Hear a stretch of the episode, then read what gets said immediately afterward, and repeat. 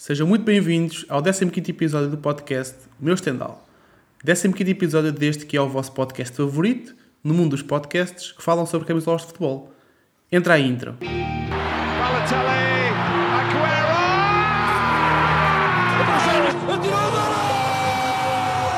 Rui Costa vai, Rui Costa já acreditou, vai tirar para o golo, atira, golo!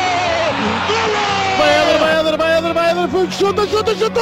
Gol!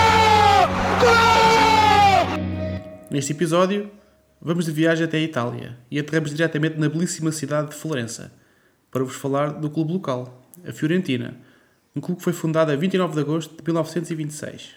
Em destaque neste episódio está uma camisola muito especial para os adeptos da equipa Viola, pois é comemorativa dos 50 anos do título nacional da época 68-69.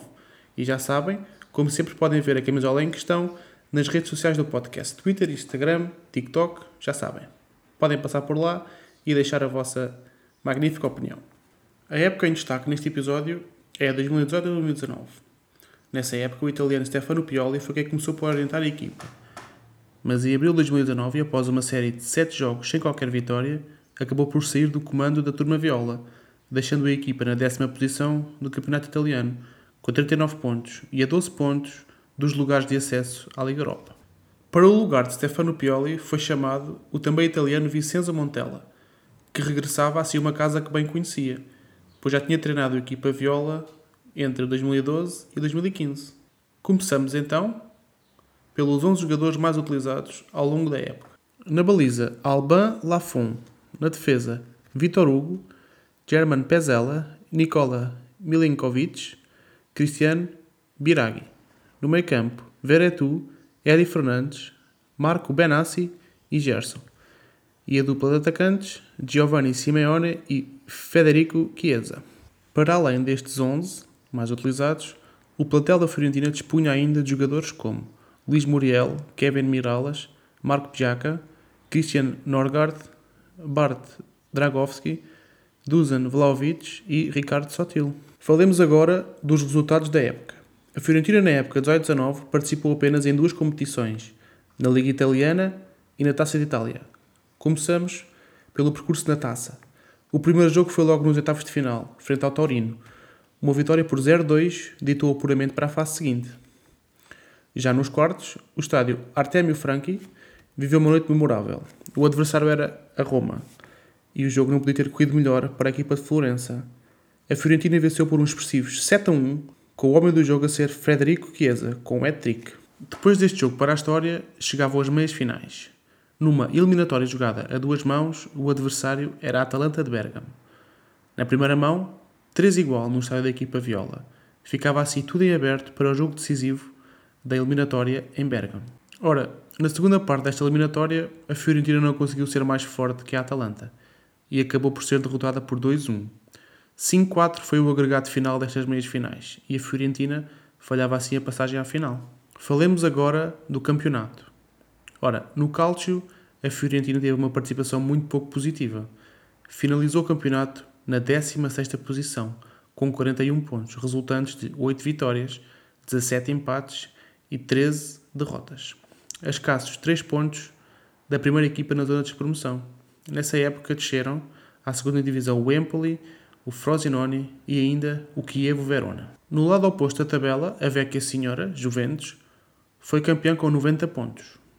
O Nápoles foi segundo com 79 e a fechar o pódio, a Atalanta acabou com 69 pontos. Espaço agora para vos falar dos melhores marcadores da época da equipa Viola. Federico Chiesa foi o melhor marcador, com 13 golos, com 9 Luís Muriel e Marco Benassi. Giovanni Simeone marcou 8 e Jordan Veretu 5. Fechada a época 18-19 da Fiorentina, entramos agora na história do clube. Como sempre, começamos com jogadores e treinadores portugueses que já representaram a equipa de Firenze. Quanto a jogadores, Rui Costa, o príncipe de Firenze, Nuno Gomes e, mais recentemente, a lenda Gil Dias. No que toca a treinadores, apenas Paulo Sousa foi treinador da equipa da Fiorentina. Depois dos Tugas, tempo agora para referir alguns dos jogadores e treinadores mais notáveis, mas de outras nacionalidades, que já vestiram a camisola da Fiorentina. Começo pelos jogadores. Sócrates, Dunga, Effenberg, Brian Laudrup, Schwartz, Guilhermo Amor, Cristiano Vieri, Gabriel Batistuta, Ricardo Montolivo, Henrico Chiesa, David Astori, Francesco Toldo, Luca Toni, Roberto Baggio, Adriano Mutu e Alberto Gilardino. Nos treinadores, Sven Goran Eriksson, Claudio Ranieri, Giovanni Trapattoni, Fatih Terim, Roberto Mancini, Cesare Prandelli, Sinisa Mihailovic e Vincenzo Italiano.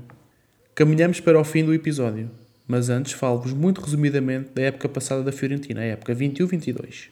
Então, terminou no sétimo lugar da Liga Italiana e, tal como na época 18-19, chegou às meias finais da Taça de Itália, tendo sido eliminada pela Juventus. Terminamos este episódio, como sempre, com o palmarés da Fiorentina. A equipa viola ganhou duas vezes o Campeonato de Itália. Foi uma vez vencedor das Taças das Taças.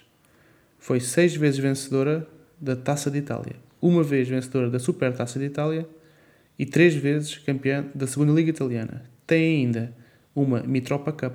Agora sim, dou por concluído mais um episódio. Espero que tenham gostado. Já sabem que podem visitar as redes sociais deste incrível e fantástico podcast, Instagram, Twitter e ainda o TikTok. Basta pesquisarem por podcast Stendhal. Um abraço forte e sentido e até uma próxima oportunidade. Vá. Adeus. Tchau.